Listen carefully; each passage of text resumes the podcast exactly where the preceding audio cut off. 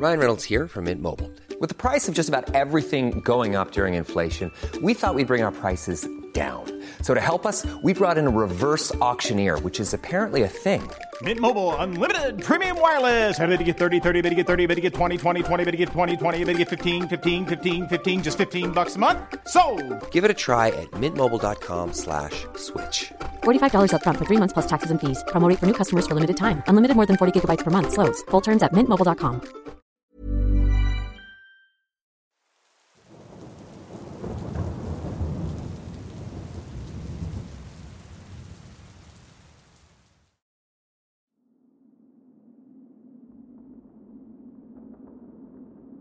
Hola, mi nombre es Ángel, soy de Guatemala. Te escribo para contarte algo que me ocurrió en mi pueblo hace un tiempo.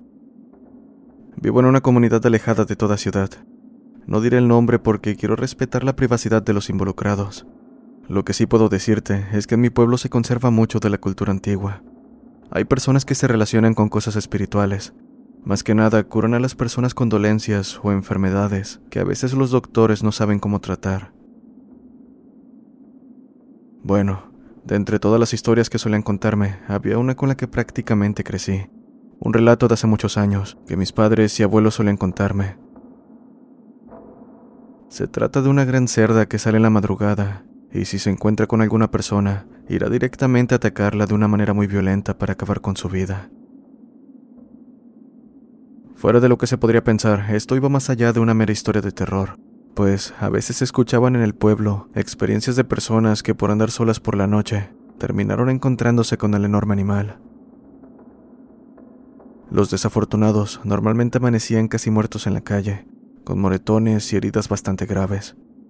Es por esto por lo que se corría la voz de que si tenías la mala suerte de encontrarte con esa cosa, era muy probable que murieras en pocos días, pues no había forma de que tu cuerpo soportara el estado en que te dejaba. Como lo comenté, en el pueblo hay curanderos, pero extrañamente ni uno era capaz de mantener con vida a las víctimas de los ataques. Decían que era imposible por cómo se encontraban las personas. Pero entre todos había una que sí podía ayudarlos. De hecho, era la única. Una anciana que se ganó poco a poco su fama de curandera. Se decía que si no eras atendido por ella, era cuestión de días para que murieras. Algo que debo resaltar es que normalmente los curanderos aceptaban que les paguen con favores o con comida, pero esa señora únicamente aceptaba dinero, y no eran cantidades tan accesibles, por decirlo así. Pero las personas, ante la desesperación de perder a sus seres queridos, pedían préstamos con tal de pagarle a la señora. Y así, cada historia que escuchaba de mis familiares respecto a la cerda me erizaba la piel, y más cuando comencé a escuchar encuentros de conocidos y vecinos. Aquello bastó para que durante un tiempo, a eso de las seis de la tarde, ya no vieras a nadie por las calles del pueblo, mucho menos algún negocio abierto. Y es que todos temían encontrarse con aquella maldita criatura, que nadie sabía de dónde había salido, ni mucho menos qué quería o por qué nos atacaba solo a nosotros. Cierto día vino de visita un tío de la capital, a quien por cierto le gustaba bastante beber. Y como era de esperarse, al no crecer en el pueblo no creía en dichas historias. No tardó en decir que era puro cuento las advertencias de mi madre y abuela, quienes hasta el cansancio hablaron con él, pidiéndole preocupadas que por favor no saliera cuando el sol se ocultara. Pero a mi tío poco le importaba. Solía irse a beber casi todos los días y llegaba hasta tarde. Aquello le cobraría factura cierta noche, en una de esas salidas de fiesta. Regresaba solo y borracho a mitad de la noche cuando sintió que algo no andaba bien. Se detuvo un momento para ver a su alrededor y pronto retomó la marcha pensando que había sido su imaginación. Continuó por unos metros más hasta que vio de reojo algo moverse en unos arbustos cercanos. A juzgar por cómo se movían, debía ser un animal de tamaño considerable. Pero en cuanto se le pasó el susto, mi tío se enojó hacia aquello que pensaba era un animal de campo, así que tomó una piedra y la arrojó con fuerza dando en su objetivo. En ese instante, el chillido más aterrador que jamás había escuchado inundó el ambiente. Parecía el de un cerdo, pero este sonaba diferente. Era grave y lastimero. Se sentía como si aquello estuviese insultando a mi tío. El susto hizo que hasta la borrachera se le bajara, pero no tuvo tiempo de procesar lo que pasaba, cuando de entre los matorrales un enorme cerdo salió sin dejar de emitir el chillido. Era absurdamente enorme, y apenas posó su mirada sobre él, supo que las advertencias que le habían dado no eran simples leyendas de pueblo. Estaba en completo estado de shock, y antes de poder reaccionar, la cerda se lanzó sobre él tirándolo al suelo. De alguna manera pudo zafarse, levantándose y corriendo hacia el pueblo, solo para que un par de metros adelante lo alcanzara y derribara nuevamente.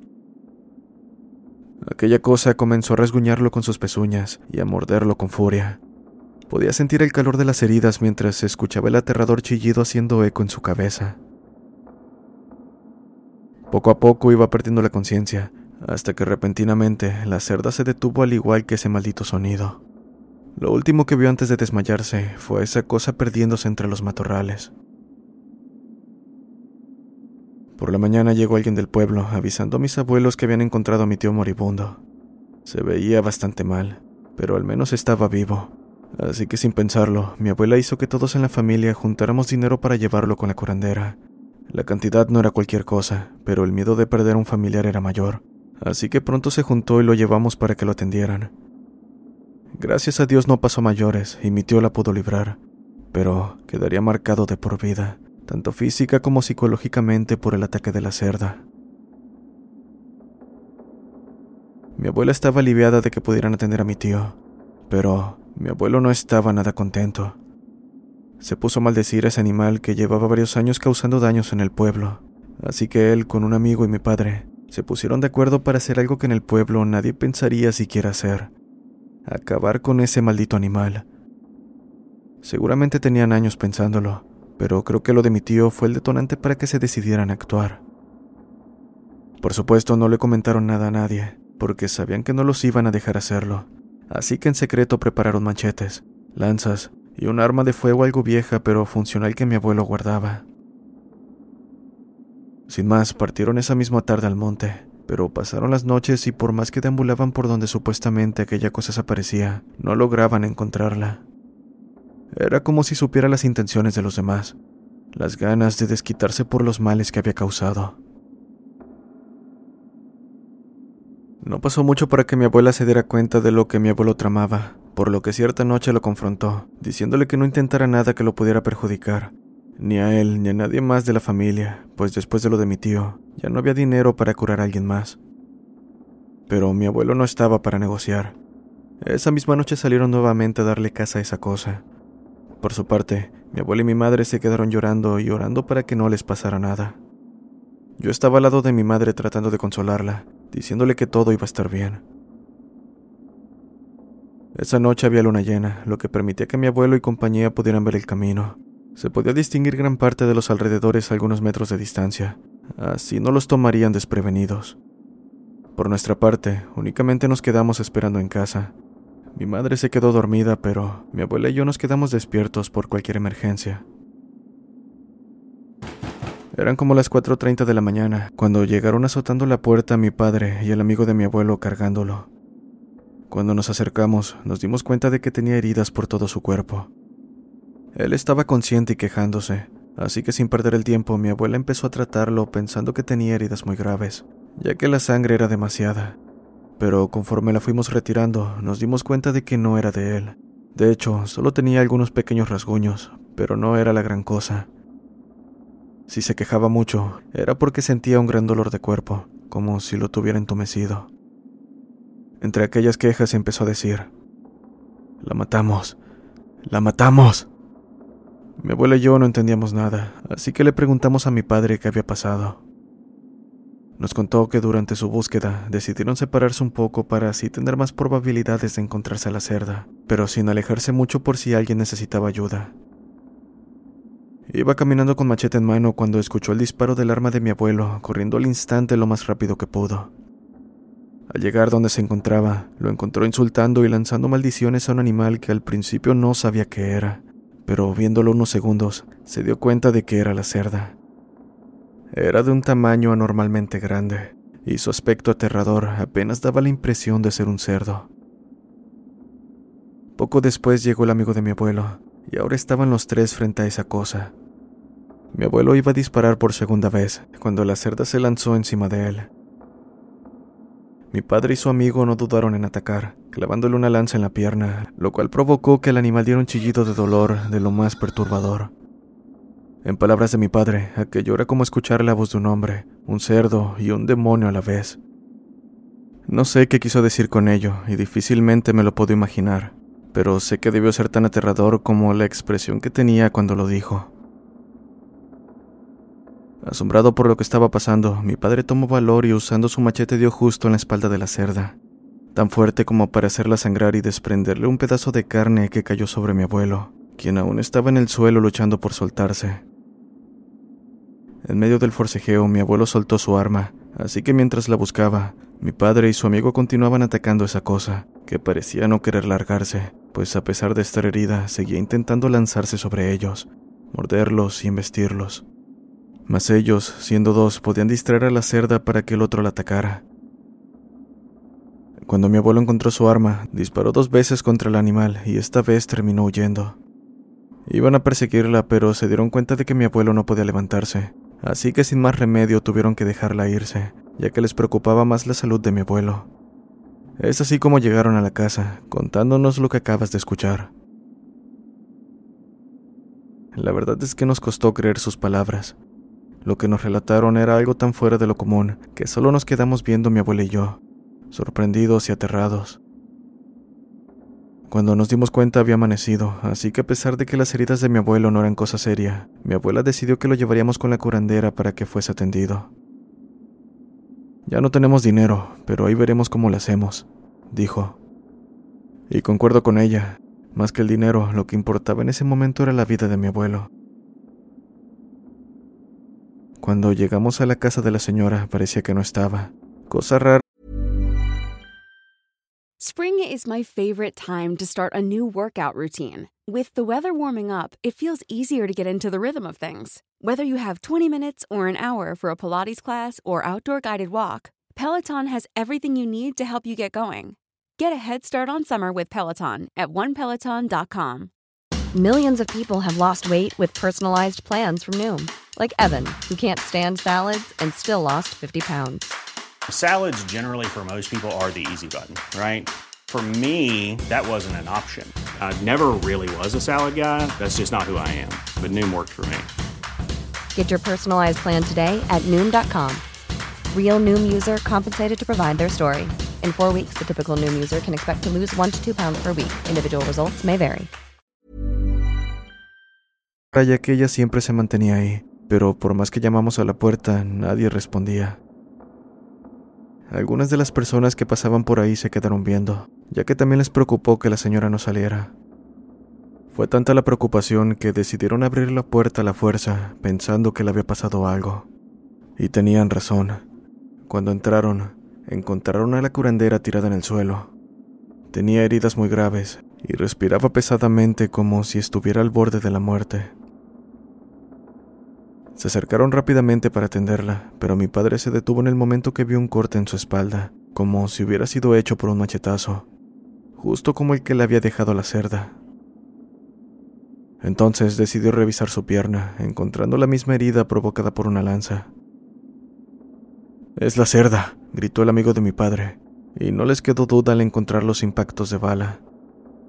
En ese momento el enojo comenzó a consumirlos, pero lograron tranquilizarse preguntándole a la señora qué había pasado. Lamentablemente, dio su último aliento antes de que pudiera responder a cualquiera de sus preguntas, y aunque la respuesta estaba ahí, decidieron no indagar más y se marcharon. Desde ese momento, ya nunca se supo que hubiera casos de ataques en la noche de aquella cerda.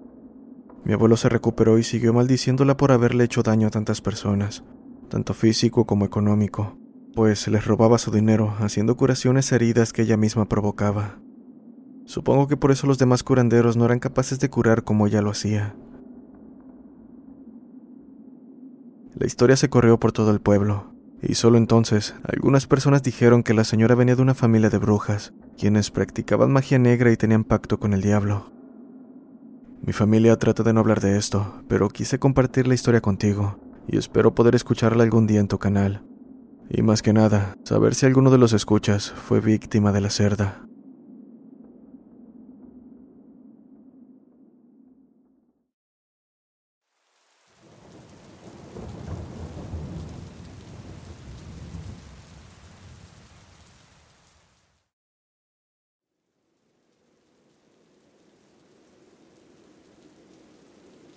En la comunidad donde vivo hay muchas leyendas y relatos en torno a lo paranormal.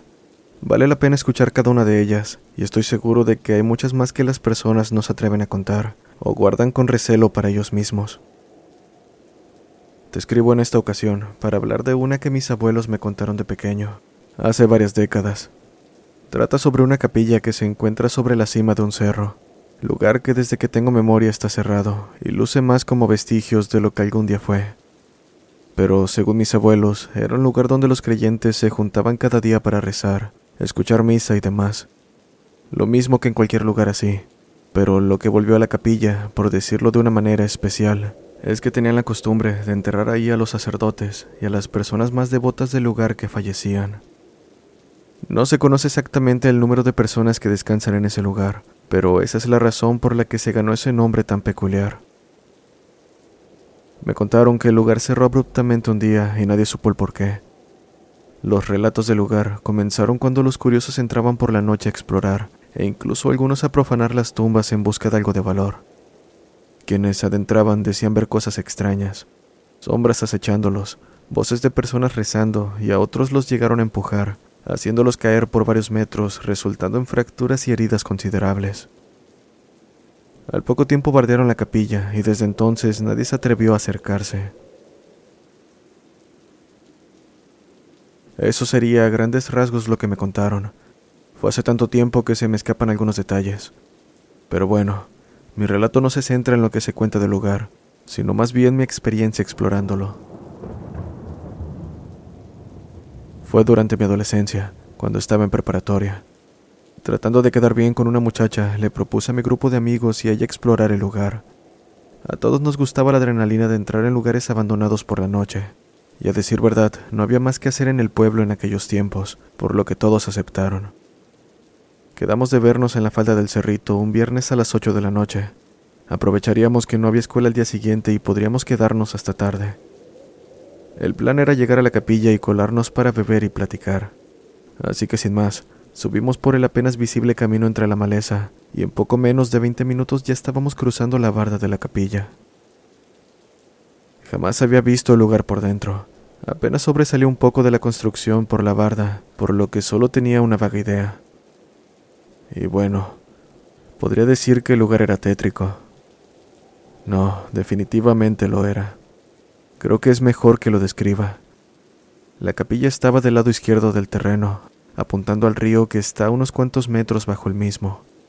Del otro lado, unas cuantas lápidas, tan viejas que parecía que el simple hecho de tocarlas bastaría para convertirlas en polvo. Y al final, justo al lado de ellas, un árbol seco. En pocas palabras, aquella noche, el lugar parecía el escenario perfecto para montar una película de terror.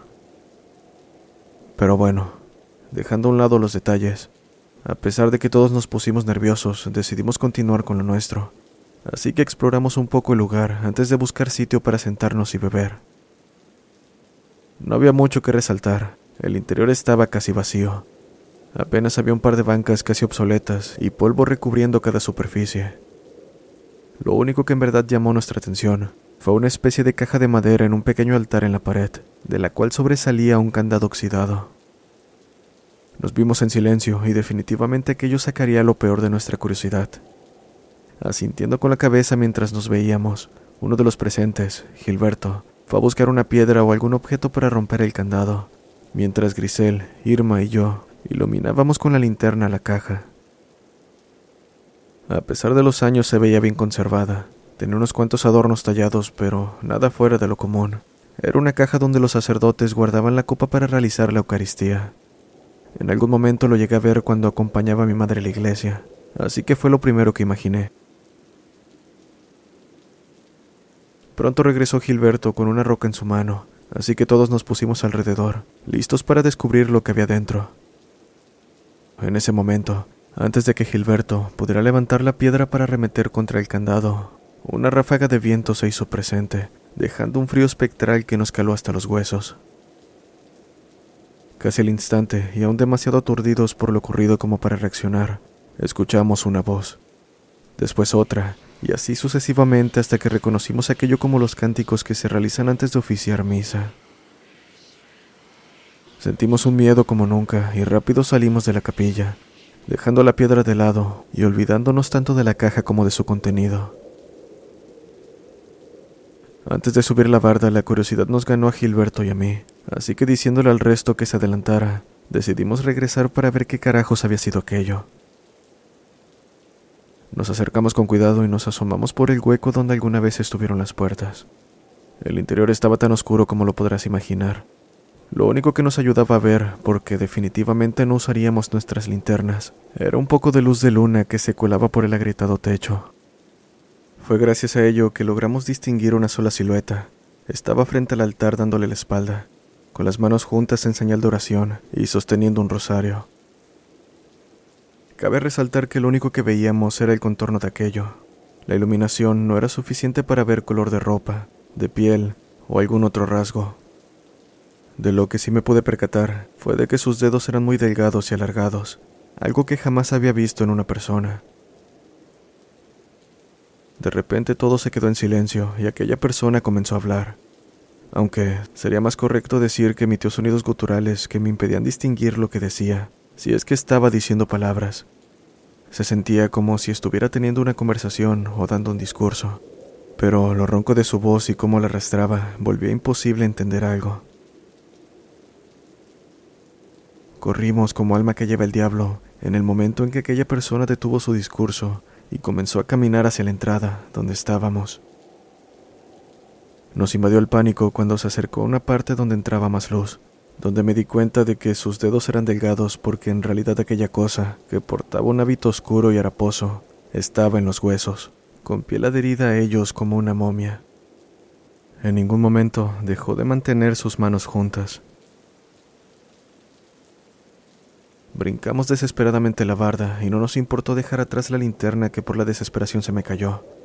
Al llegar al otro lado, Irma y Grisel ya nos esperaban en la falda del cerro. Al ver nuestro semblante nos preguntaron qué ocurría, pero sin siquiera habernos puesto de acuerdo, dijimos que solo estábamos agitados por haber corrido, pero que podíamos caminar para irnos a otro lado. Para bien o para mal, la noche terminó ahí. Gilberto y yo prometimos no hablar con nadie de lo sucedido, pues sería un boleto a burlas por parte de muchos, así que solo entre nosotros platicábamos del tema, sacando conclusiones, intentando darle explicación a lo que ocurrió. Poco después, tratamos de indagar con diferentes versiones de la historia sobre la caja que habíamos visto, pero no logramos dar con nada que nos sirviera.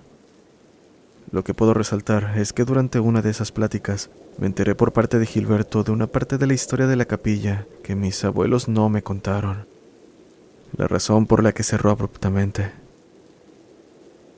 Me contó que el padre que en aquel entonces prestaba sus servicios se vio envuelto en rumores respecto a que mantenía morios con la esposa de uno de los fieles.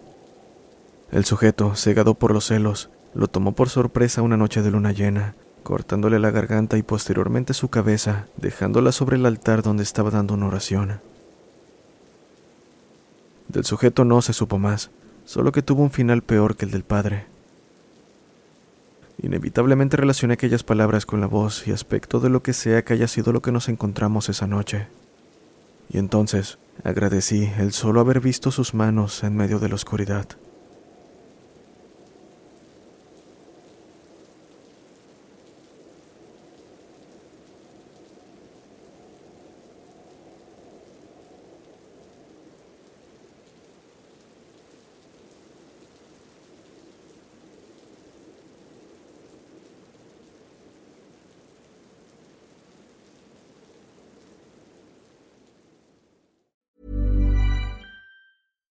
If you're looking for plump lips that last, you need to know about Juvederm lip fillers. With Juvederm Volbella XC and Juvederm Ultra XC, your lip look, whether it's subtle or bold, can last up to one full year with optimal treatment and no additional maintenance. Find a licensed specialist and see if it's right for you at juvederm.com today. That's J U V E D E R M.com. Add fullness to lips in adults over 21 with Juvederm Volbella XC or Juvederm Ultra XC. Do not use if you have severe allergies or a history of severe allergic reactions, or if you're allergic to lidocaine or the proteins used in Juvederm. Tell your doctor if you have a history of scarring or taking medicines that decrease the body's immune response or that can prolong bleeding. Common side effects include injection site redness, swelling, pain, tenderness, firmness, lumps, bumps, bruising, discoloration, or itching. As with all fillers, there's a rare risk of unintentional injection into a blood vessel, which can cause vision abnormalities, blindness, stroke, temporary scabs, or scarring. For full important safety information, visit juvederm.com.